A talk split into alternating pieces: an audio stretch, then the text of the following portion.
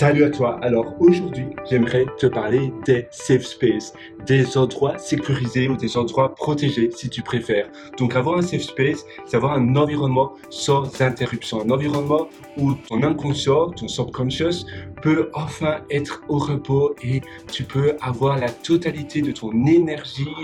à faire quelque chose. Tu ne seras pas toujours à la quête dès qu'il y a une notification, dès qu'il y a un bruit, dès qu'il y a quelque chose. Tu sais, c'est une nature humaine d'être toujours à la quête de choses qui se passent près de nous, d'être à l'écoute, d'être awareness donc de ce qui se passe autour de nous parce que c'est pour nous protéger. Avant, tu sais, euh, il y, a, y, a longtemps, on pouvait se faire manger par, je ne sais pas, un lion, par un mammouth ou peu importe. Ici, on est protégé, mais par contre, on a toujours cet instinct de, dès qu'on entend quelque chose, on regarde qu'est-ce qui se passe, on entend un bruit, on se dit, ah, il y a quelque chose, il y a un danger, et donc on est, sensibilisé par notre environnement. Et si tu as un safe space, si tu as un endroit protégé, un endroit sécurisé, c'est un endroit où tu peux avoir toute ton énergie, mais aussi ta concentration, ton focus sur une tâche bien précise. Et ainsi, tout le reste, eh bien, tu pourras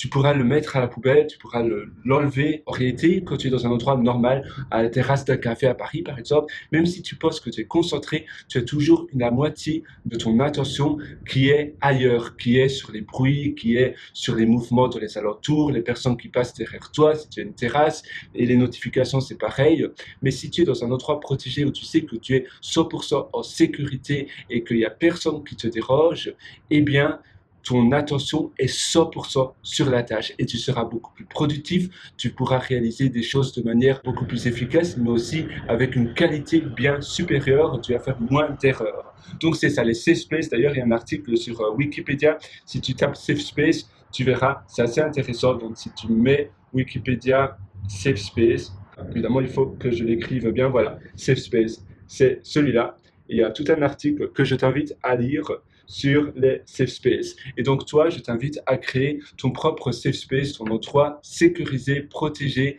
où tu vas pouvoir avoir l'entièreté de ton attention sur une tâche pas de notification, pas de distraction, rien qu'à faire la tâche en question. Sur ce, je te souhaite tout le meilleur du fond du cœur. Si tu veux aller encore beaucoup plus loin dans ta productivité, je t'ai concocté un atelier qui s'appelle Immersion profonde, la méthode DEEP, et ça se trouve sur mon site pierrewriter.com, c p i r r e w r Sur ce, je te souhaite une excellente journée avec pas mal de moments de safe de productivité. Tu peux même te concocter un petit endroit chez toi, dans ta maison, où tu peux même aussi mettre une pancarte, une affichette Do Not Disturb, ne pas déranger, un peu comme celle que tu trouves dans les hôtels. Et j'espère que ça va t'aider. Dis-moi quoi, dis-moi euh, ton retour et une excellente journée à nouveau et je te retrouve directement dans l'atelier Immersion profonde. Ciao